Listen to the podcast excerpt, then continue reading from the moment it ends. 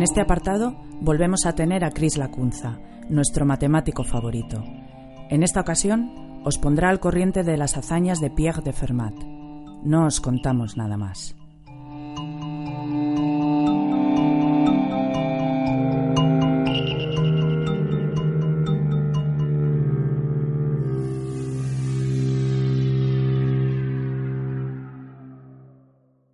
Bienvenidos a la sección Enigmas Matemáticos con nuestro colaborador Chris Lacunza. ¿Qué tal te encuentras hoy, Chris?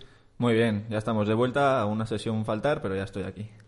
Bueno, tenemos que decir que has faltado porque has pasado un episodio de apendicitis. Eso es. ¿eh? Queríamos preguntar desde aquí a ver si alguien sabe si vale o no para algo el apéndice, porque me lo quitan y me dicen que no vale para nada, pero a mí no me gusta. Yo la verdad que te noto te noto un poco desmejorado desde que te han quitado el apéndice, ¿eh? Creo que te está afectando. Me estoy dejando, sí. Va a ser que sí te valía para algo, ¿eh? Bueno, Chris, pues la verdad que cuando nos comentaste que nos ibas a hablar del matemático Pierre de Fermat, yo no tenía ni idea de, de, de, quién era este personaje. Y bueno, pues he estado ahí cogiéndote ventaja mirando en internet y, ostras tú, la verdad que es eh, un matemático muy interesante. Y la verdad que, bueno, para seguir sus teoremas tampoco hace falta ser un matemático experto, ¿no? como tú, por ejemplo.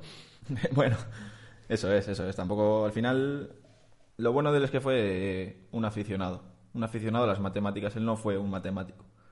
Y al final fue una persona normal y corriente a la que le gustaban los números y lo, lo bueno de él es que trajo de cabeza un quebradero de cabeza para todos los matemáticos que sí se dedicaban a ello en toda la época y hasta hace muy bien poco. Bueno, pues te voy a dejar que arranques con el tema, pero antes, si me permites, solo quería, de las cosas que he estado leyendo sobre Fermat, solo quería comentar una de sus frases, ¿no? Que dijo, no se puede dividir un cubo en dos cubos. Exactamente. Ya, con eso es que me, me, conquistó este personaje. Hayas estado pensando en ello todo el rato, ¿no? Pues sí, he estado, he estado pensando a ver cómo podía dividir dos cubos en dos cubos y la verdad es que no hay manera. eso es, eso es. Eso fue una de las cosas que, que más alucinó a los matemáticos. Luego lo vamos a hablar. Joder, es que eso es, que son temas que te pones a pensarlos y son súper interesantes, ¿eh? Los teoremas de Fermat. Eso es, él tampoco andaba con teoremas muy, muy fuertes, pero decía cosas pequeñas que decía, y ahora si queréis me lo explicáis. Sí, sí, son cosas sobre las que puede pensar cualquiera. Eso es. Es muy interesante. Bueno, Chris, pues vamos a dejar que obres tu arte. Todo para ti. Vale, muy bien. Nada, solo decir, Pierre de Fermat está considerado el príncipe de los matemáticos aficionados. Eso es lo que bueno que vamos a decir. Y es uno de los únicos que goza eh, uno de esos casos aficionados que goza de, un cráter en la Luna. Un cráter en la Luna no es suyo, pero los cráteres de la Luna tienen nombres de científicos, filósofos, personas importantes en el mundo durante la historia que al final les ponen nombre para, para recordarlos. Vale, eh, este hombre nació en, en Beaumont en 1601, en el siglo XVII al comienzo. Beaumont, que creo que está cerca de Toulouse o así, porque al final sí, eso es cerca de Toulouse, al sur de Francia.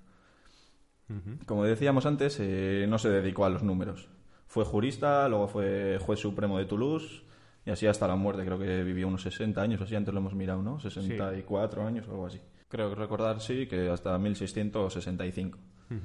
Pero bueno, entonces eso, eh, decimos, ha pasado a la historia por, por ser un aficionado matemático y no por ser juez supremo ni nada por el estilo, que al final ya tiene su, su importancia en el mundo, creo yo.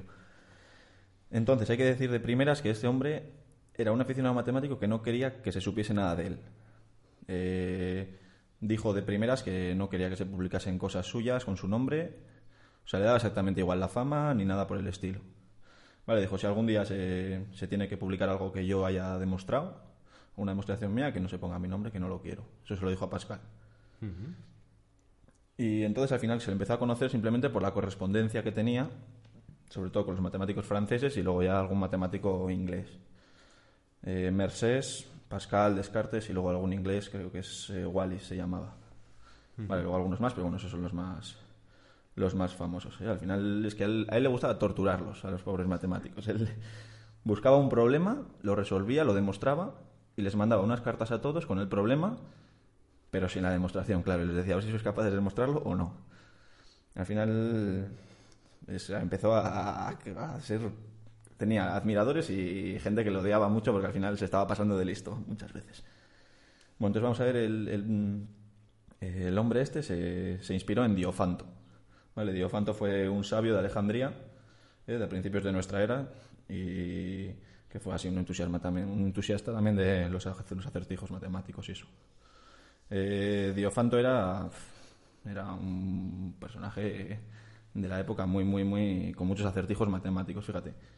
Y ahora vamos a poner aquí ya el primer acertijo matemático de hoy. No sé si será el primero y el último, pero de momento este. Luego igual ponemos otro si nos da tiempo. Vale. Entonces el hombre este en su tumba, donde pones al final el año en el que los años que has vivido, en vez de poner los años, eh, puso un texto. Así que yo os lo leo y a ver si alguien es capaz de sacar los años que tenía. Venga, va. Vale, lo vamos a leer, lo tengo aquí apuntado, no me lo sé de memoria. Eh, Dios le concedió ser niño la sexta parte de su vida. Una duodécima parte de ella más tarde cubrió de vello sus mejillas. Encendió en él la antorcha del matrimonio tras una séptima parte, y cinco años después le concedió un hijo. Un hijo de nacimiento tardío, que el destino se llevó cuando alcanzó la edad de la mitad de la vida de su padre. Este consoló su afición con la ciencia de los números durante los cuatro años siguientes, tras los cuales su vida se extinguió. Y ahí lo dejamos. Vale, si alguien lo intenta por Facebook, ya le digo yo, si no puede, la respuesta. La respuesta se puede decir 84 años. Ahora la cosa es hay que demostrarlo. Como hacía Fermat, la respuesta está ahí, pero no vale. Eso en matemáticas no vale. Yo creo que le hizo la prueba del carbono 14. Oye, es una prueba, es una demostración. Bueno, así que a ver si alguien es capaz de, de saberlo. Oye, has lanzado un, un enigma súper interesante, ¿eh? Escuchar y escuchar, lo pondremos igual en, en Joder, texto. que la gente se anima, ¿eh? Se anime. Nos gustaría ver por Facebook, ¿eh? Respuestas a, a este teorema. Sí, sí, estaría muy interesante. A ver si alguien es capaz de sacarlo. Entonces, eh, como hablábamos de Diofanto, que escribió 13 libros, pero cuando se quemó Alejandría, ¿quién lo quemó los cristianos o los musulmanes? ¿Cuánto se O ambos, ¿no? perdió? ¿Cuánto se perdió, eh? Con la biblioteca de. Alejandría, ¿eh? Al final, desde sus 13 libros quedaron 6 solamente. Dicen que si no se habría quemado, probablemente habríamos llegado a la luna hace dos siglos. Seguro. Sí, había mucha sabiduría ahí. Así que, ay, pobres. Bueno, entonces, estos seis libros que ya quedaron, no llegó ni a la mitad, pero bueno, en 1621 ya aparecieron en latín en Francia. Y allá es cuando le llegó a Fermat esos seis libros, todas las ediciones, las empezó a leer y al final eh, o sea, estaban llenos de, de enigmas matemáticos. Y eso, eso fue resolviendo ahí Fermat un poquillo, ¿vale? Ya tendría unos, unos 100 problemas eh, aritméticos eh, las, las seis ediciones. Entonces, eh, Fermat, ¿qué hacía? Eh, simplemente escribía en los márgenes de los libros, sus apuntes, sus notas, sus, sus demostraciones, y así fue como fue ganando la fama, eh, demostrando muchas cosas de, de Diofanto. Vale, uno de ellos y uno de los que fue bastante famoso y fue de los primeros que empezó a sacar Fermat fue los números amigos, que vamos a explicarlos, es bastante, bastante curioso. Sí, sí, es muy interesante. Esto lo empezaron a saber eh, los pitagóricos, ¿vale? Ya habían encontrado una relación entre unos números. En Grecia, eh, si, buscas, eh, si buscas un poquito por internet y todo, los números de la amistad eran dos en Grecia, que eran el 220 y el 284. Juntos hacían eso, el emblema de la amistad. ¿Qué son los números amigos? Los números amigos son los divisores de 220, ¿vale? Por un lado, que son el 1, el 2, 4, 5, 10, 11, 20, 22, 44, 55 y 110. Eso lo sabe hacer todo el mundo en el colegio. Y el 284, por otro lado, tiene el 1, el 2, el 4, el 71 y el 142. Pues si sumas los divisores de cada uno, da justamente el otro número. Es una curiosidad bastante grande. Entonces, los divisores del 220, si los sumas, da 284. Y viceversa.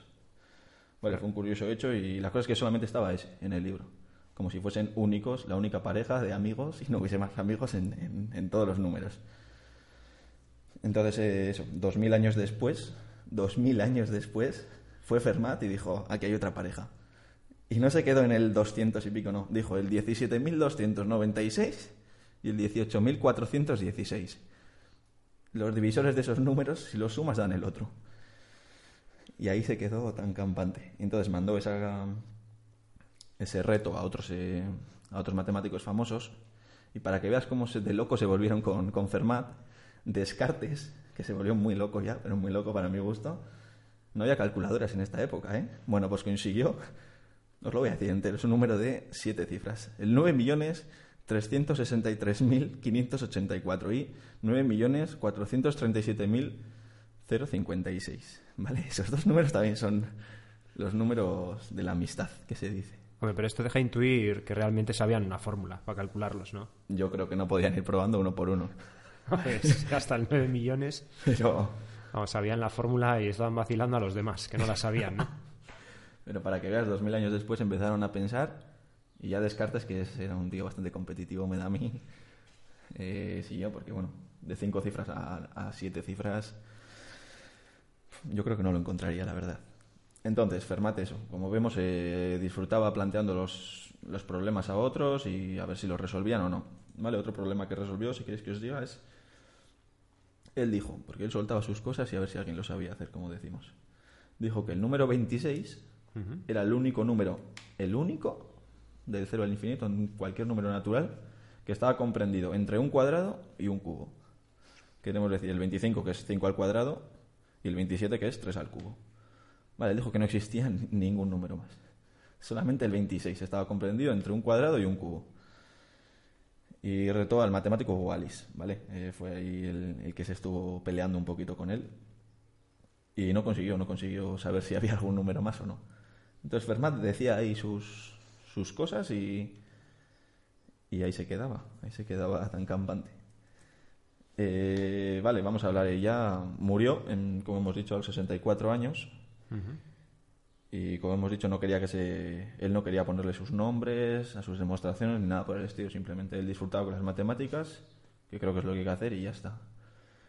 Pero su hijo pues, recogió todos los apuntes, todas las notas y realizó una edición muy famosa de la aritmética, la más famosa de la aritmética.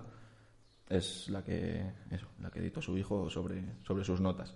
Era la edición de- del libro de Diofanto, pero con unas 48, 50 notas, eh, anotaciones que dejó Fermat en el libro. Entonces fue como, una, como un complemento de Diofanto y Fermat.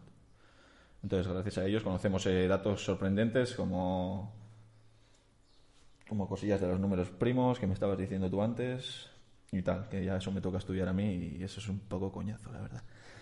Pero bueno, vamos a dejarlo ahí. No nos vamos a meter con las matemáticas en este aspecto. Los números primos. Hay mucha gente que está loca por los números primos, ¿eh? Sí, sí, sí, los números primos traen de, de cabeza y resuelven muchas cosas, claro. Hay- Hay gente que son auténticos frikis de los números primos. Eso es, solamente. Sí, sí, sí, es increíble. Entonces aquí ahora si nos metemos un poquito los números primos si quieres, no íbamos a hablar, pero vamos a, vamos a hablar un poco. Hay dos grandes familias, de- porque hay familias de números primos, ¿vale? Tenemos las de 4n más 1, que ahora lo vamos a explicar lo que significa, y 4n más 3, siendo n cualquier número natural. No todos, ¿eh? Pero bueno, 4, por ejemplo, cuatro- o sea, 4n más 1 en esta familia, si, haces, eh, si n fuese 1, pues 4 por 1, 4 más 1, 5, que es número primo. ¿Vale? Si haces eh, 3, por ejemplo, 4 por 3, 12 más 1, 13, que es número primo. Y así con el 4n más 3 igual también. Si fuese 2, por ejemplo, 4 por 2, 8 más 3, 11, que también es un número primo. Y entonces Fermat demostró que el primer grupo de la primera familia de primos, la de 4n más 1, toda esa familia se podría escribir como la suma de dos cuadrados. Y en cambio, la, la segunda familia, la de 4n más 3, mm, era imposible. Imposible que, nin- que ningún número primo de esa familia se pudiese hacer como la suma de dos cuadrados. Lo demostró, lo que pasa que se perdió, y entonces, eh, como otra cosa más que, que hizo Fermat, él lo dijo, lo dejó ahí, dijo que lo había demostrado, pero la demostración no estaba. Y entonces apareció Euler, que para mí es el genio de las matemáticas, un día vamos a hablar de él seguro, que fue 100 años después, ¿vale? en el siglo XVIII. Eh, eso, hubo que esperar a Euler, que ha sido el genio matemático, que consiguió demostrarlo. Y se ha visto que, que tenía razón. Entonces, Fermat, al final lo que se ha visto es que Fermat no hablaba, no era un loco que soltaba algo y decía así, lo demostraba y era mentira. O sea, él lo había hecho y no sacaba su demostración, pero él decía las cosas coherentemente, ¿vale? No decía tonterías. Y entonces, ahora, ya dejándole eh, eso, sabiendo que Fermat no decía bobadas y todo lo que decía era serio, aunque le gustase jugar con otros matemáticos y no dar las demostraciones suyas, eh, vamos a hablar de su mayor descubrimiento, es el que ha traído de un quebradero de cabeza a todos los matemáticos durante 350 años o más casi. Vale, tiene que ver con, con los triángulos pitagóricos que hablábamos, siempre, siempre salen. La gente me dice, ¿por qué dices triángulo pitagórico? Bueno, aquí también sale. Y que sabemos que es, por ejemplo, que es los dos la suma de los dos catetos al cuadrado es la hipotenusa al cuadrado. Sí, yo, yo tengo metido en la cabeza que son triángulos con, lo- con los catetos 3, 4 y, la cuatro y hipotenusa 5. Exactamente, esas se La llaman ternas pitagóricas. Eso es, la pirámide de Egipto lo cumple. Yo por eso me acuerdo. Sí, la gran pirámide, la, la llamada pirámide de Keops, la de Guzú, lo cumple. Eso es. Yo por eso Sí, me ¿no? Eso es, pues es 3, 4 y 5, que se llama una terna pitagórica. Si quieres que te diga otra, por ejemplo, si no recuerdo mal, 5, 12 y 13. También hacen 5 al cuadrado más 12 al cuadrado, 13 al cuadrado. Y luego otra, las, me sé las tres primeras, que es 40, 96 y 104. Esa es otra. 40 al cuadrado, 96 al cuadrado, igual a 104, a 104 al cuadrado. Eh, que se sepa que esto Pitágoras, en el fondo, quiero que sepa la gente que no era el pedazo matemático. ¿Vale? Sacó porque tenía es como una escuela, la escuela de los pitagóricos, que es- dieron bastante salida a las matemáticas y evolucionaron mucho, pero él, para mi gusto, fue bastante más filósofo que matemático. Lo que pasa es que se le conoce por el triángulo de Pitágoras. Y todo el mundo le conoce al final, pero bueno. Entonces, los babilonios, 1500, eh, 1500 años, yo creo, antes de Cristo, ya conocían todas estas ternas que decimos. ¿Vale? ¿Y sabes para qué las usaban? Para hacer habitaciones, para las baldosas de las habitaciones. Entonces, ellos sabían que una habitación de, de 3x3 y una habitación de 4x4, esas baldosas las podían reunir y hacer una habitación de 5x5. ¿Vale? Y así las usaron. Y Claro. hay infinit- infinitas ternas pitagóricas que ya habían hecho los babilonios hace hace más de mil años antes de Cristo. Joder, qué dato más guapo. Eso es. Y las usaban eso porque estaban todo el rato con baldosas, jugaban mucho con... Ostras, los, los albañiles se podrían ahorrar muchas baldosas, ¿eh? Cuando van a enchapar baños con esta fórmula. Entonces decían, tenemos esta habitación y esta. Si queremos hacer una más grande, pues si justo quitamos esta y esta, por ejemplo, esta de, tre- de 9 piezas y esta de 16, vamos a hacer una de 25 exactas. Podrían pedir las baldosas, ¿eh? Por encargo desde antes y no tener que cortar ninguna, si harían bien el cálculo. Sabiendo bien las medidas, sí, sabiendo bien las medidas de la- del baño. Y entonces, ahora, si evolucionamos esto, que estamos hablando de, del suelo, del suelo de las habitaciones de los babilonios, si evolucionamos llegamos a cubos, ¿vale? Que se piensa en, tres- en vez de en el suelo solamente, eh, con una altura, en tres dimensiones. Ya hemos hablado de muchas dimensiones también aquí ya. Entonces, los cubos, por ejemplo, la más típica es 3 al cubo, más 4 al cubo, más 5 al cubo, 6 al cubo. Exacto, y, y clavado. Es como bonito y fácil de recordar. 3, 4, 5 da 6. Vale, otra es, a ver si no me equivoco, es 7 al cubo, 14 al cubo, 17 al cubo, igual a 20 al cubo. Y esas son las dos primeras. Mira, ¿eh? me... a mí me han dicho que si haces muchos abdominales, al final cagas cubitos. Echaba de menos alguna tontería tuya, sí.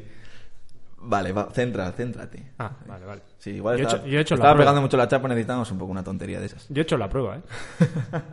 No quiero saberlo. Eran indivisibles. Por favor, sigamos. Bueno, hablemos. En Vale. vez, entonces, la cuestión es, en vez de tres cubos, ¿vale? Como estamos diciendo, 3 al cubo, 4 al cubo, más 5 al cubo, igual a 6 al cubo, como veis, estamos usando tres números para llegar a uno. Sí. Fermat lo que se preguntó es si existía un x al cubo más y al cubo, simplemente con esos dos, que ya diese un z al cubo, que es lo que me has hablado tú antes. A ver si podíamos dividir un cubo exacto en, en dos cubos exactos, Eso es. que es como hacían los babilonios con el suelo, un suelo exacto en dos suelos exactos. Es que lo, lo- lo bonito del teorema es planteártelo de forma geométrica para entenderlo mejor. Eso es, eso es, que tú tengas un cubo de, de 4x4x4 y, y quieras hacer dos cubos más pequeños y eso no se puede hacer. O eso dijo Fermat. Es una pasada, ¿eh? Como en esa época tenían esa capacidad, ¿eh? Para interpretar matemáticamente la geometría. Sí, la ¿eh? geometría se avan- avanzó mucho en esa época. Es una pasada. Siglo Eso- XVII, Eso hoy en día lo hemos perdido. Hoy en día Lamentablemente. no pensamos nada. sí es. Entonces, eh, hay, hay dos cubos que casi se llegan, ¿eh? Tú que has estado pensándolo. Mira, 6 al cubo más 8 al cubo son 728 cubitos. ¿Vale? Y 9 al cubo es 729 cubitos. Nos quedaría uno solo. Para hacer eso. Para hacer que un cubo de 9 por 9 por 9, de ahí podamos sacar uno de 8 por 8 por 8 y uno de 6 por 6 por 6 Ostras. por un mini cubo. Y luego hay uno que es 5 al cubo más 6 al cubo son 341. Y 7 al cubo son 343. Ahí nos faltan dos unidades. Y entonces nos acercamos, nos acercamos, pero Fermat empezó a pensar, porque al final sí que hacían las cosas bastante aburridas y, y densas. Empezó a probar, a probar, a probar y, y era un tío bastante listo y al final intuyó que no que no iba a llegar, que no, que no, que no lo sacaba, vamos. Entonces va, va el pavo este y dice, es, no hay ni uno. No hay ni uno. O sea, ninguno que diga x al cuadrado más y al cuadrado igual a z al cuadrado. Y no se quedó ahí. No se quedó ahí. Porque al final las matemáticas. Cuando yo entré a la carrera pensaba eso, que íbamos a hablar, por ejemplo, x al cubo más y al cubo, oh, qué bonito. O x a la 4. Pero no hay números. Entonces ese cubo ya se quita y se pone una n, que es la potencia enésima. Vale, a los matemáticos lo que les interesa es abarcar todos los números. No, te- no me vale que me abarques el 3 y que luego el 4 sí que valga, por ejemplo. Vale, entonces ya pasaron de x al cubo a x a la n. Entonces dijeron x a la n más y a la n, esa suma de potencias enésimas nunca va a dar un z a la n. Eso es. ¿Vale? Le da igual que fuese un cubo, un, una a la 4, una a la quinta o una a la n, como decimos. Y entonces, a ver cómo te digo, mira, tengo, tengo aquí apuntada la frase, a ver si la encuentro, aquí está. Y, dijo, y dijo Fermat, es imposible encontrar la forma de un cubo en la suma de otros dos cubos, una potencia cuarta en la suma de dos potencias cuartas. Para este hecho he encontrado una demostración maravillosa. El margen, porque hablaba, hablaba en, su, en su margen de, de Diofanto en el libro, dijo, el margen es demasiado pequeño para que dicha demostración quepa en él. O sea que los Ahí se ha quedado. Los dejo con las ganas. Eh, como siempre. Él dijo lo que pasaba, dijo que había encontrado una, una demostración maravillosa. Por maravillosa en matemáticas se suele decir que es algo que no es una que no es muy densa la demostración, sobre todo eso, que no sea muy densa y que no sea difícil de entender, que la pueda entender cualquier persona. Como vemos, Fermat era una persona bastante normal, entre comillas, porque seguramente sería un superdotado de la época. Pero al decir maravillosa pensamos en eso, que no sea un coñazo que no lo entienda nadie. Y entonces es que no dejó ninguna pista sobre la demostración, porque al final muchas cosas de él se perdieron porque no les ponía ni nombre ni nada, lo hacía en sus apuntes y ahí se quedaban. Vale, entonces ahí está el misterio, o llegamos al misterio y si estaría equivocado o no estaría equivocado. Si, si es verdad que no hay ningún número, ninguna pareja de números que x a la n más y a la n sea igual a z a la n. Y al igual que nos lo preguntamos nosotros, se lo han preguntado. Desde el siglo XVII hasta ahora mismo. Hasta ahora mismo, hasta 1994, 1995, que ya vamos a ver que por fin descubrieron si sí o si no. Entonces, ¿por dónde íbamos? Eh, sí que es verdad, hablando de ya de, de potencias enésimas, cuando n es igual a 4, Sí. o sea, x a la 4 más y a la 4 igual a z a la 4, bueno, estamos repitiendo demasiado, eh, fue el propio Fermat el que dejó ya una pista sobre que el 4 no era, una demostración. Entonces ese ya quedó descartado. Vale, un siglo después, un siglo después, Sí. que ya hablamos de 100 años de matemáticos pensando, tanto como Mersans, Descartes, Pascal, Wallis, esos todos eran de la misma época, que vivieron y no encontraron nada. Nada, llegó Euler, que ya he dicho que era bastante más listo que todos los demás, y lo hizo para n a la 3. Los cubos, dijo, tuvo un pequeño error, hay que decir, pero bueno, un año después eh, se subsanó, por decir de alguna manera. No era un, no era un super fallo y, y no tuvo nada que ver. Entonces ya teníamos cuando n es igual a 3 y cuando n es igual a 4, estaba demostrado que es verdad que no existen. Por lo que los múltiplos de 3 y de 4 pues tampoco, ¿vale? El 9, el 12, el 16, me da igual. Esos tampoco valen. Vein- 75 años después, 75 años después, eh, un par de franceses eh, lo encontraron para n igual a 5. Era bastante curioso porque se llevaba mucho en Francia en esa época, en 1820 y pico, bueno, el- al principio del siglo XIX, Sí. que hubiese un sabio y, y su... ¿Cómo se llama? Su, Su discípulo. Exactamente. ¿eh? Tenía. Era Dirichet, que tendría unos 70, 70 y pico años. Y luego tenía un chavalillo que no llegaba a 20 años, que se llamaba Leyan o algo así. O algo así, no, se llamaba Leyan. Y se llevaba mucho eso. Bueno, entre, entre, entre los dos eh, descubrieron el n igual a 5. Ujú. Luego, 15 añitos después, simplemente, en 1840, llegó Gabriel Lamé, que era un tío un poco así, y dijo que lo había encontrado para todos. Para todos los. Para todo. Que por fin había encontrado la demostración que, La que Fermat había hecho, pero no la había, no la había expuesto al público. La demostración más deseada. Exactamente, eso es. Ha sido deseada por. Ya mira cómo estamos. Estamos ya casi más de 100 años después y, y llegó este hombre, el AME, y dijo que sí. Luego se vio que tenía errores garrafales la demostración, y que, pero que bueno, que valía para n igual a 7. Entonces nos acercamos un poquito. Entonces ya tenemos el, el 3, el 4, el 5 y el 7. Y todos los múltiplos de, de ellos, claro.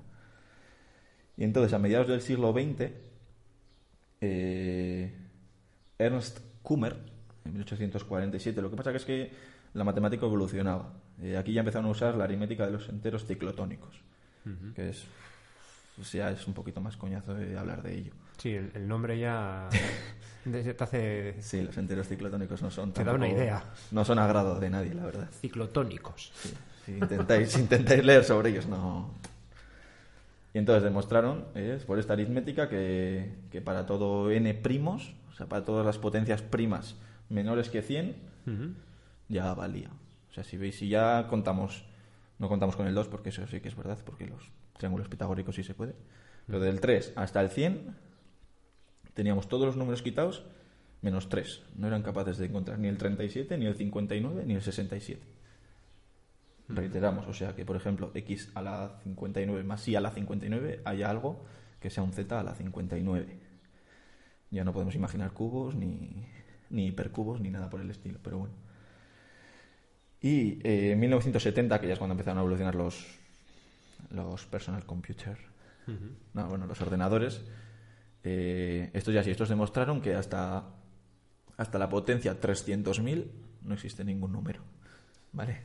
A la potencia 300.000, pero como te decía antes, los matemáticos no les vale eso. Tiene que ser a la potencia enésima. Porque ¿qué pasa con el 300.001? ¿Si vale o no vale? Los ordenadores ya no son capaces de hacerlo. O sea, ya no les va la memoria o no sé qué les pasará. Preguntaremos a Casca un día a ver qué le pasa a los informáticos.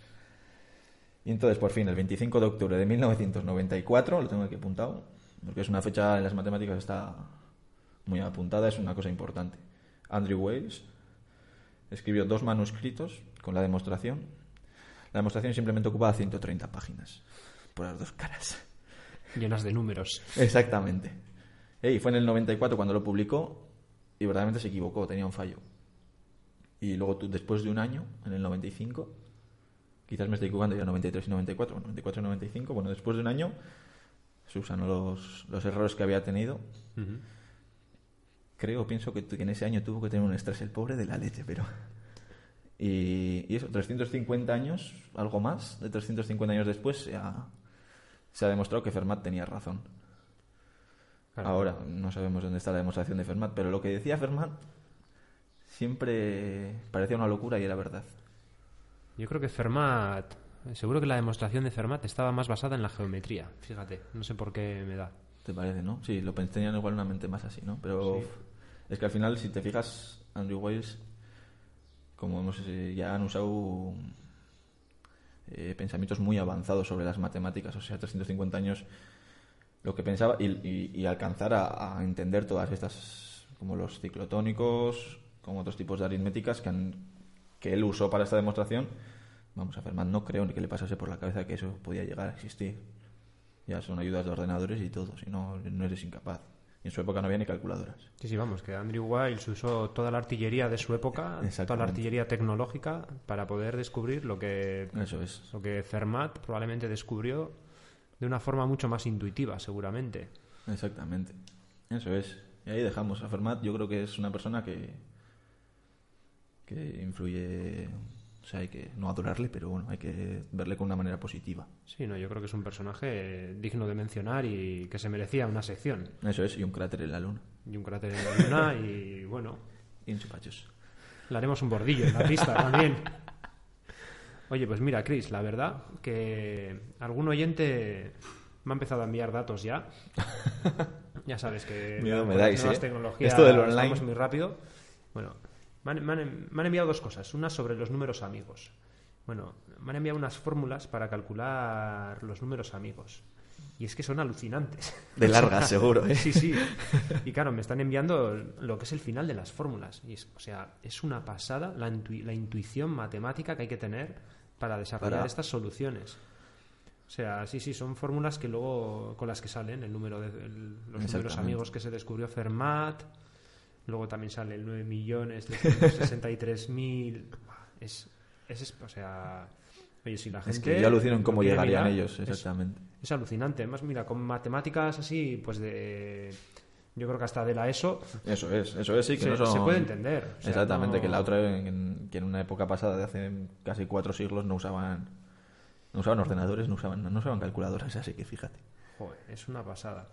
Y luego, mira, luego me han enviado la fórmula para calcular la edad de Diofanto. Ah, sí, ¿eh? sí, pero joder, yo invito a la gente a que no miren la solución, porque realmente si te lo planteas como un, como un problema matemático de los que te ponían en clase, con la lógica... Sí, sí, sí. o sea, lo hay, que, hay plantear, que leer un par de veces, Sí, luego sí, tampoco eso es tan Lo vas leyendo y lo plan- planteas lo que lees. Yo creo que cualquier persona es capaz de sacarlo si lo lee tres, cuatro Sí, sí, veces. y es un ejercicio súper interesante. Eso es. Pero mira, la curiosidad es que, claro, él dejó, dej- dejó esto escrito en su epitafio, Eso es. pero lo que no se sabe es en qué año murió. Porque, claro, como dejó eso escrito, no Eso dejó es. escrito en No se sabe con murió. cuántos, con cuántos años. Eso es. Y claro, ahora los historiadores pues están ahí pues eh, haciendo haciendo elucubraciones para saber en, en- en- en qué año en qué año nació y en qué año murió. Siempre dejaban cosas ocultas. Oye, pues otra curiosidad más de la historia. Eso es.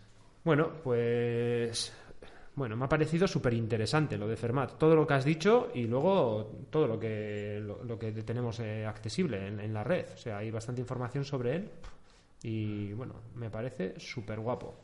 Sí, sí, sí, era un tío bastante interesante. ¿eh? Eh, Todo salió porque, porque un compañero por Facebook me dijo a ver qué me parecía la película de La habitación de Fermat, que es la típica esa que hacen ahí como problemillas matemáticos que no tiene nada que ver con Fermat, pero bueno, Sí. la- le pusieron el nombre y quedaba bien en el título. Sí, yo fui a verla al cine, mira, sí.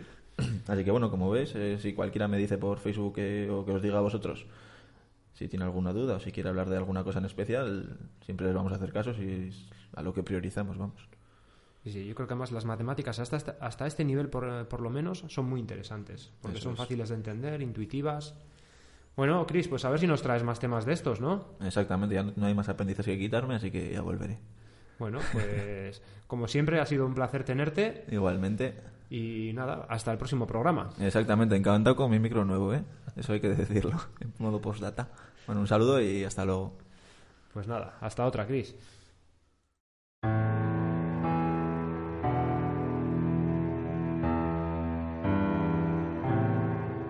Cuéntanos tu historia, consúltanos tus dudas o simplemente pregúntanos a través de nuestra página web www.quesmisterio.com, Facebook o Twitter.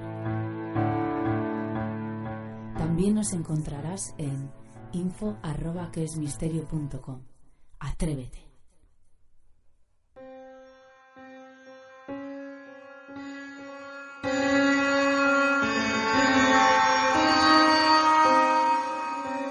Para despedir el programa, damos paso a la sección Preguntas Extremas, dirigida por Casca, en la que un testimonio sobre el avistamiento de un ovni os dejará con la boca abierta.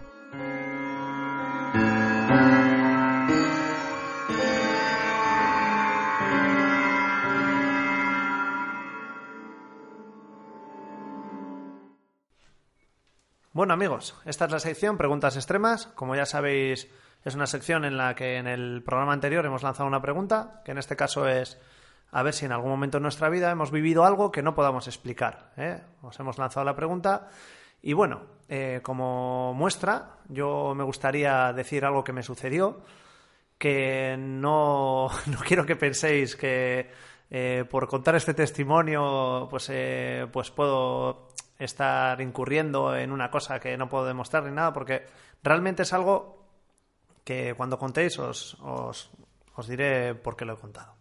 Bueno, pues resulta que cuando yo era pequeño, pues eh, del orden de los seis años o siete, pues claro, eh, como en todas las casas, antes de levantarte a, para ir al colegio a las eh, 8 de la mañana, típico que se iba, ¿no? Pues siempre escuchabas a tu madre, pues ya andando por la, por la casa y con la aspiradora y tocando pues los rodapiés, ya sabéis, no pam, pam, y cantando, pues típico, ¿no? El típico despertar agradable, era, era un despertar muy agradable, ¿no? Entonces, claro, yo, yo pues eh, sobre esa edad tengo un recuerdo muy, muy, muy heavy. La verdad es que es como si, mm, eh, claro, yo tengo la intención de que nunca he perdido ese, es- eso que me sucedió, ¿no? Y resulta que, que en un momento dado, pues eh, cuando yo ya pensaba que había despertado por la mañana y estando la puerta como entreabierta, ¿no? que ya entraba la luz del día en, en la, en la habitación, porque yo dormía solo, bueno, tengo dos hermanas, pero ellas dormían en otra habitación, ¿no? Yo estaba completamente solo y también es decir que eh, en, ese momento en mi casa era imposible que hubiese nadie que, que- que- pues no, es decir, era imposible porque vivíamos mi madre, mis dos hermanas y yo en, otra, en la habitación en la que estaba, ¿no? Bien es decir que sí, mi padre había muerto y tal, y, bueno, pues era una cosa que, que sucedió y, y, pues bueno, en- tampoco es una cosa que me haya llevado, pues yo que sé, a, un- a un, a estrés o algo, supongo yo, no, no lo sé, ¿no? Pero bueno, como os iba comentando. Pues la cosa es que estando en la cama y, y en esa situación, ¿no? Que te despiertas y dices, bueno, ya, ya va, bueno, pues a clase y tal, ¿no? Y ya yo creo que consciente, pues en un momento dado alguien eh, me sujetó del tobillo con una fuerza impresionante y me pegó un zarandeo increíble. Vale, ¿no? Entonces eh, fue como, me acojoné mogollón y me, me metí debajo de la cama y es algo que he tenido en la cabeza durante mogollón de tiempo, ¿no? Y no le he contado a nadie, pero claro, no le contaba a nadie porque, porque realmente es algo que me sucedió por, pues yo qué sé, pues por, por un- igual no, ni, siquiera me había despertado o- o no lo sé, la verdad es que no lo sé. Es una, una de esas cosas que pongo como el ejemplo, ¿no? Para la pregunta. Joder, eh, eh, tiene muchas respuestas, ¿no? La que yo creo que realmente pasa es que pues simplemente fue un sueño que con el tiempo igual se me ha metido en la cabeza y es algo que no puedo explicar, pero que lo tengo ahí como si hubiese sido algo súper real, ¿no? Eh, no es algo que, que yo pueda decir, Buah, esto es eh, pues algo paranormal o lo que sea. No, no, es algo que creo que simplemente en mi cabeza se ha formado y, y es eso, ¿no? Pero es algo que realmente no me puedo explicar, ¿eh, Fano? Hombre, son situaciones que hay que vivirlas, ¿eh? Sí, hay que vivirlas, claro. hay que sí. estar ahí para vivirlas y para entenderlas. Es que muchas veces escuchas en programas de radio y tal, cuando se hacen estas preguntas, ¿no? Que hay gente que realmente cuenta y parece que le pasan muchas cosas de estas, ¿no? A mí realmente me ha pasado una. ¿eh? Y, y no la pongo como una cosa que diga, jo, mira, ves, ¿entiendes? No, no. Es algo que me ha pasado, ha podido ser sugestión, ha podido ser cualquier otra cosa, ¿no? Pero vamos, ¿eh? ¿Me dejas contar a mí una? Hombre, por supuesto, joder, faltaría más. Bueno, una que te llamé por teléfono para decírtelo el año pasado. ¿Te acuerdas que estaba yo en, por Benasque? Sí, ahí en Pirineos y tal. La del Omni. Sí, estaba Sí. por ahí, pues bueno, escalando y tal, no sé qué, disfrutando de, de unos esquistos calcáreos, ¿eh? porque me acuerdo que, bueno, leímos la guía y ponía, no sé quién la leyó y, y me dijo, mira, hay unas exquisitas calizas aquí para escalar, y no eran esquistos calcáreos, que es una roca que, bueno, que se rompe y así, bueno, sin más, ¿no? Y pues eso, estábamos cerquita del hospital de Benasque, y bueno, pues eh, al acabar de escalar y tal, estábamos ya comiéndonos el bocadillo en la furgoneta, y pues el típico momento de gloria, ¿no? El bocadillo, la cervecita, tal. Y mirando al cielo, pues, bueno, vimos como un avión que iba muy alto.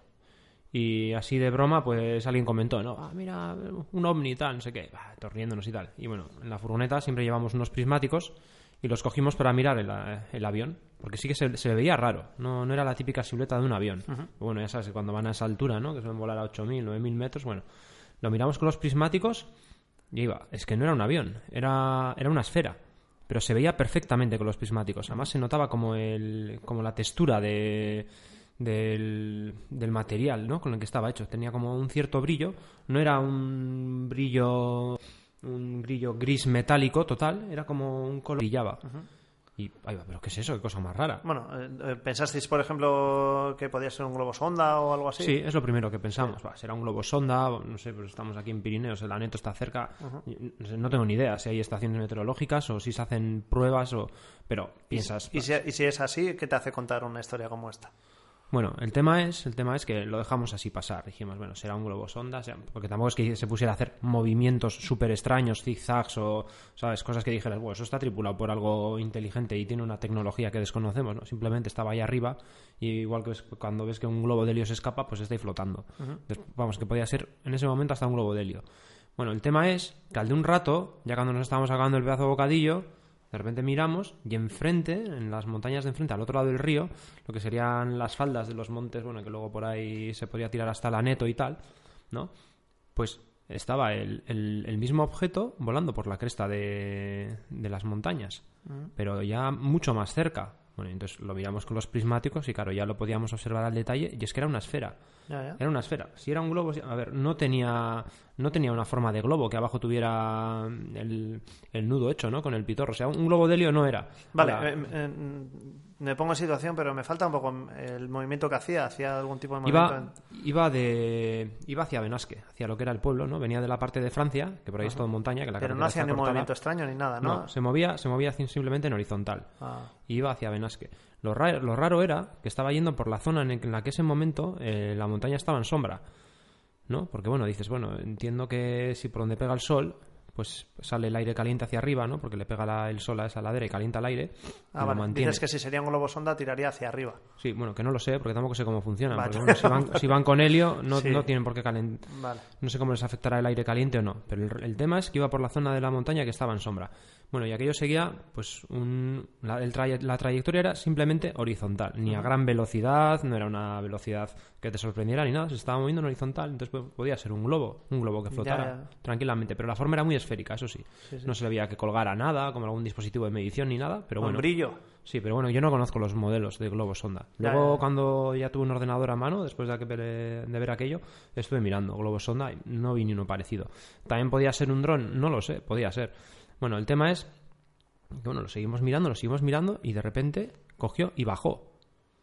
Bajó y bueno, pues ahí había Pero bajó, bajó y lo visteis bajar a- y lo posarse. vimos bajar, lo vimos bajar y es que había un bosque, pues ahí hay un montón de árboles, ¿no sabes? Más son, son pendientes, o sea, son laderas muy empinadas Pero que están por- al otro lado del río, que caen como a casi un kilómetro donde estábamos nosotros, pues nosotros estábamos al otro lado del río en, en la carretera asfaltada. Pero no lo visteis eh, al otro lado de la ladera, ¿no? Es decir, en la misma, aunque lejos, pero eh, no cortaba la ladera, vamos. ¿no? Sí, sí, no, lo vimos que se lo vimos que aterrizaba en el bosque. O sea, Vale. que fuera lo que fuera, tomaba tierra, no que aterrizaba en el sentido de que sale un tren de aterrizaje, bueno, que tomaba tierra, porque no sé lo que era, tomaba tierra en el, en el bosque del otro lado. Ya se que- metió entre los árboles al lado de una pequeña cascada. ¿A qué distancia estabais más o menos? Pues ahí podía haber en línea recta 700 metros. Un kilómetro, 700 ¿Y el metros. objeto qué tamaño podría tener así a simple Mira, vista? yo ahí que ya, claro, se puso al lado de los pinos, ¿no? Y ya te haces una idea, le calculas, yo le calculaba entre 2 metros y medio y 3 de diámetro. Ajá. Y era una esfera perfecta. Y porque, lo, o sea, a 700 metros mirando con los prismáticos, ves que es una esfera. y ves que no le cuelga nada, nada voluminoso, ¿vale? Y 700 metros es una distancia que se podría recorrer para ir a ver qué es aquello. No, que- sí, pero a ver, eh, claro, estamos al otro lado del valle, que para abajo es súper abrupto, llega hasta el río, Ah, vale. ¿sabes? Luego vuelve a salir otra vez unas laderas muy empinadas. tal. De todas formas, lo estuve mirando porque dije, mira, si se queda en un sitio que veo que puedo ir a mirarlo, ¿sabes? Queda ahí atrapado entre los árboles o lo que sea, solo por quitarme la incertidumbre de lo que es, voy a mirarlo. O sea, me da igual que me tenga que pegar una pateada de tres horas, porque calcularle que tendría que haberme pegado una pateadita de tres horas para llegar a donde estaba, ¿eh? Pero es que estuve luego mirando con los prismáticos y ahí en la cascada en la que lo vimos que se posó, es que no se le veía. No se le veía y pues a ver si tiene que ser un globo, tenido que quedar atrapado entre las ramas. Y no estaba atrapado entre las ramas.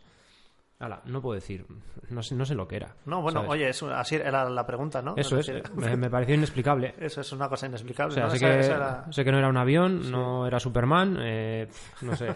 No era un globo, para un globo aerostático de estos, para hacer visitas. Está bien. Oye, pues está, gracias, ya te agradezco mucho, Fano, el testimonio está muy bien. Sí. Bueno, pues eh, curioso. eh, sí, ¿algo más hay que quieras decir de lo tuyo? Hombre, que yo creo que cuando ves estas cosas, lo que siempre decimos, ¿no? Hay que ser, vale, hay que ser muy analista, muy curioso y muy práctico. Sí, sí, bueno, yo en el testimonio he intentado decirlo, ¿no? O sea, es que también que era- a veces sí que dices, oyes a la gente decir estas cosas, ¿no? Y dices, "Bueno, te tratan por loco, ¿no? Yo no, yo soy, creo que soy muy cuerdo sobre lo que me pasó, lo único que, claro, no me lo puedo explicar, ¿eh? ¿Entiendes? No... Eso es, hay No que estar siempre, hay que estar sí, siempre cuerdo. Has visto una cosa, Sí, no sabes tengo lo que es. Eso es, no es como- lo que es. No me Pues tengo sé. que ir al lado más extremo, ¿no? De decir, esto ha sido un, un ente, no, no sé lo que ha sido, Sí. pero me ha pasado, de verdad que me ha pasado. Yo desde luego no sé qué tipos de globos sonda hay, no sé qué tipo, no sé qué tipo de drones hay, no lo sé. Claro. Puede ser cualquier cosa. Eso es. Puede ser desde un desde un dron hasta no sé, hasta un marciano que viene de donde te dé la gana. Me da Sí, es, es como lo que le pasa a Michael Behe en el, en el juicio, ¿no? Sí, a Michael sí. eh, a Michael Behe es como, ¿por qué tiene que ser en plan un- una, alguna divinidad la que haya diseñado todo esto, ¿no? Es decir, cuando, es decir, puede haber un montón de posibilidades que él no conoce. ¿eh? Mm. Entonces hay que dejar un poco pie a, a eso. Vale, pues eh, de todas maneras, muchas gracias. Y, y nada, los oyentes que nos habéis mandado alguna respuesta, pues eh, eh, yo creo que habrá ocasiones eh, eh, mejores para ponerlas porque estamos un poco ya pillados de tiempo.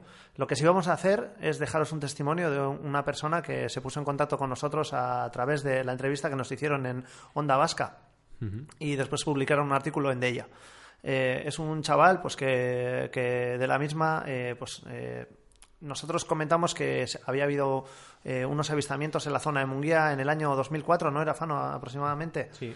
Vale, pues, eh, al- eh, pues intentamos cotejar ese avistamiento con, con lo que con, con algo que nos pueda comentar que nos pudiese comentar algún oyente, ¿no? Y concretamente este chico que os vamos a poner el testimonio ahora mismo, eh, que no vamos a decir el nombre, ¿eh? ¿vale? Es decir, él está dispuesto a, a dar eh, pues, eh, la cara. Si alguien quiere en un momento dado pues eh, saber eh, si es verdad vamos no tenemos ningún problema y podemos estar con él y eso pero bueno prefiero no dar el nombre porque siempre queda como un poco vamos queda un poco de palo no la cosa es que eh, él cuesta, cuenta un testimonio que nosotros no hemos podido cotejar pues porque no pues, no ha podido ser posible ¿eh? entonces lo dejamos así de claro y os vamos a pasar con el testimonio para que lo escuchéis y por favor estar muy atentos porque es una cosa que impresiona ba- bastante ¿eh? y, y es muy muy muy veraz vale Yo sí quiero hacer eso, quiero hacer hincapié en que fue muy veraz, hizo una descripción muy detallada, muy, Sí. muy cuerda, o sea, todo Muy lo que cuerda, dijo, o sea, a mí me pareció, vamos, un testimonio súper bueno. Y bueno, y también decir que luego el chaval nos hizo un dibujo, ¿eh? al cual, el cual quere- que- queremos agradecer porque, eh, bueno, ya vais a ver que la verdad es que como lo cuenta, luego pues siempre dices, ay, ¿cómo sería la situación, no? Pues nos hizo un dibujo, lo colgaremos en Facebook y en la página web, ¿de Yo creo que es el testigo con el que sueñan Sí. muchos programas de Sí, radio. sí, sí, sí, es- Porque, vamos, te convence de lo que dice. Sí, además es una situación en la que realmente, bueno, como veréis, pues eh, da envidia. La verdad es que da envidia haberlo escuchado y queremos darle muchísimas gracias desde aquí y, y, bueno, y a todos vosotros eh, comentaos lo mismo, ¿vale? Que la página web y el programa está para esto, ¿vale? Para, para que nos enviéis vuestros comentarios, ¿eh? eso, mira, Casque, vamos a aprovechar. Sabemos que se ha, ha habido avistamientos en la zona de Gorliz, avistamientos de una esfera luminosa, de noche, en verano, tal. Si alguien queréis comentárnoslo, por favor, poneros en contacto, porque sabemos de algunos testimonios, pero bueno, no hemos conseguido grabar ninguno Sí. y estamos tras la pista de, de esa historia. Entendemos que a la También- gente, entendemos que a la gente le dé palo, es algo súper normal, ¿eh? Es decir, a mí también pues contar esta historia que he contado al principio, en la vida pensaba que lo iba a contar, ¿no? Es decir, lo, lo he comentado con mis amigos, contigo, Fano, con, con gente, pues esto, que ya lo saben, ¿no? Pero es una cosa que siempre te la guardas para ti, ¿no?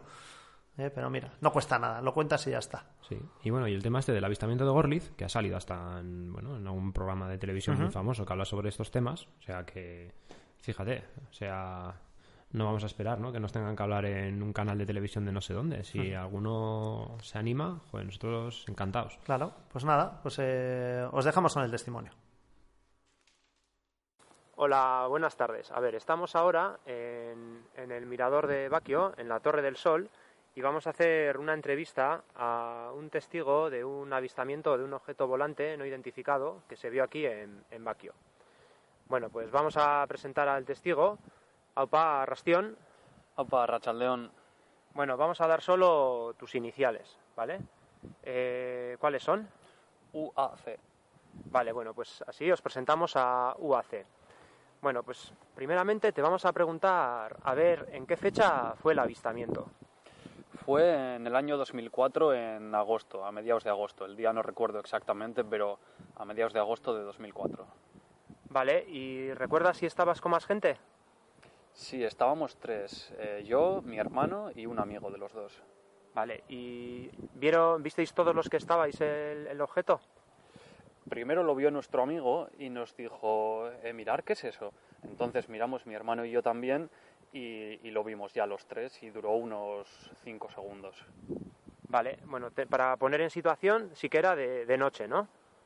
Sí, eran sobre las dos y media de la mañana. Habíamos bajado un rato antes, después de cenar y tal, a la una y media o así, y estuvimos aquí casi, casi una hora. La verdad, no esperábamos ver nada y, y de repente lo, vimos, ya te digo. Duró unos, unos 5 o 10 segundos. Vale, ¿y qué es lo que más os llamó la atención de lo que visteis?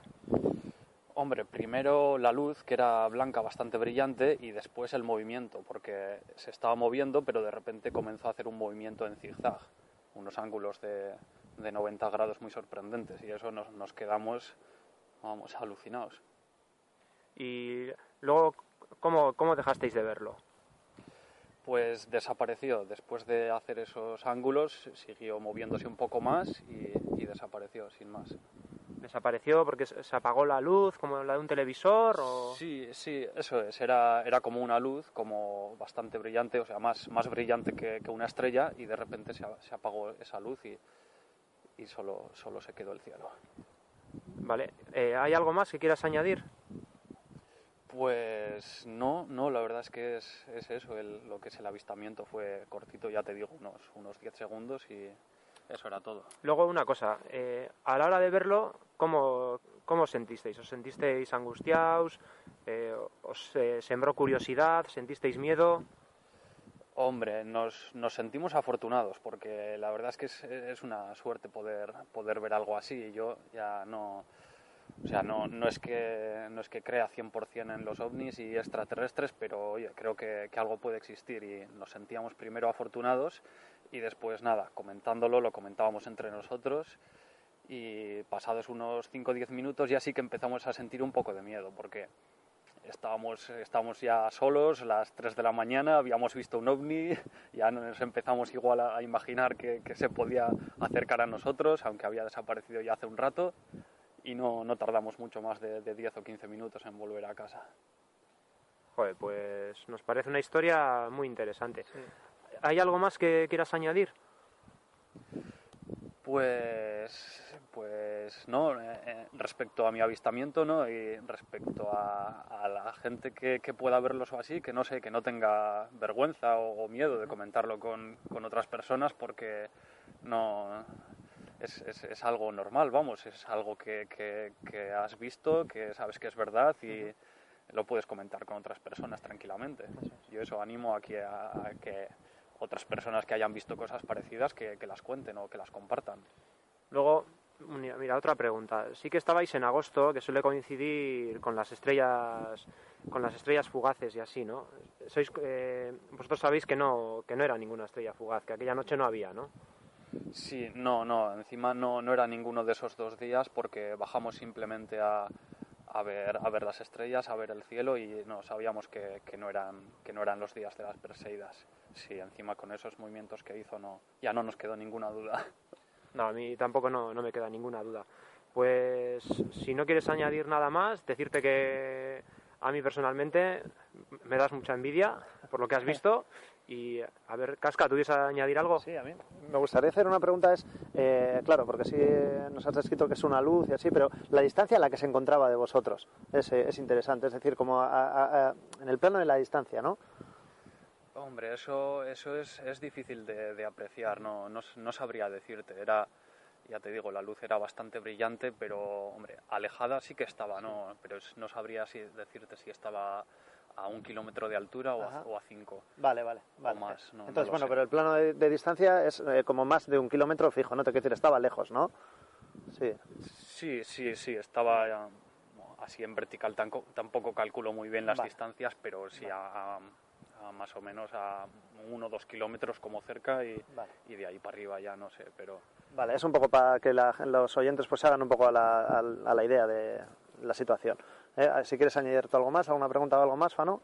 No, yo dar las gracias y animar a la gente que si tienen más testimonios parecidos, ahora eh, hasta este momento no le hemos comentado nada al testigo, pero sí que estamos cotejando varios avistamientos entre sí y bueno, si alguien más nos quiere dar su testimonio, estaremos encantados de recibirle. Muchas gracias y nada, pues que estamos muy agradecidos de que nos hayas contado esto. Vale, de nada, ha sido un placer por mi parte. Bueno, pues no sé qué os ha parecido a vosotros, pero a nosotros nos, eh, nos dejó bastante impresionados. Entonces, sin más, es una cuestión de creértelo o no creértelo, ¿no? Porque como no hemos estado allí, pues ahí queda, ¿no? Pero de verdad que es un testimonio que rara vez hemos escuchado nosotros en un programa de radio, a nivel nacional incluso, ¿eh? Hombre, yo creo que, a ver, es, eh, yo que el testigo vio eso, me lo creo. Uh -huh. Y luego no te dice nada, es que él te, él te dice lo que vio y eso ya está. Es. Sí, luego, sí, sí. Allá cada uno con lo que interpreta, ¿sabes? Bueno, de todas maneras le queremos dar las gracias desde aquí y pues yo creo que vamos a dejar aquí la sección, ¿no? Ya os digo, aunque hay algún testimonio más, que bueno, lo podéis ver en Facebook, ¿eh? Porque hay gente como Francisco, entonces ah, hay gente que ha comentado alguna cosilla, entonces nada, lo tenéis ahí para ver si queréis, como está a vista de todo el mundo, pues nada, también lo agradecemos, ¿eh? Uh -huh. Y bueno, pues me falta lanzar la pregunta para el siguiente programa, ¿no? Y más que una pregunta va a ser una reflexión. Es decir, eh, es ¿Cómo os imagináis vosotros eh, la vida del ser humano en el caso de que no haya una catástrofe en millones de años? Eh? Es decir, ¿qué, qué sucederá? Eh, lo que vosotros queráis, ¿eh? es decir, o, cómo seríamos físicamente también me valdría, hasta qué punto vamos a llegar, ¿no? Es decir, fijaos, la tecnología, pues en 200 años, en 150 años, todo lo que ha avanzado, ¿no? ¿Cómo seguiríamos en, un futuro muy, muy lejano, ¿eh? en el caso de que no nos suceda nada? O, en el caso de que sí, lo dejo en vuestras manos. No sé, es como que el profesor que le manda a su alumno a hacer un pequeño esquema de lo que va a suceder en el futuro, ¿no? Eso es, esa es mi pregunta. ¿Qué, ¿Cómo nos veis en el futuro?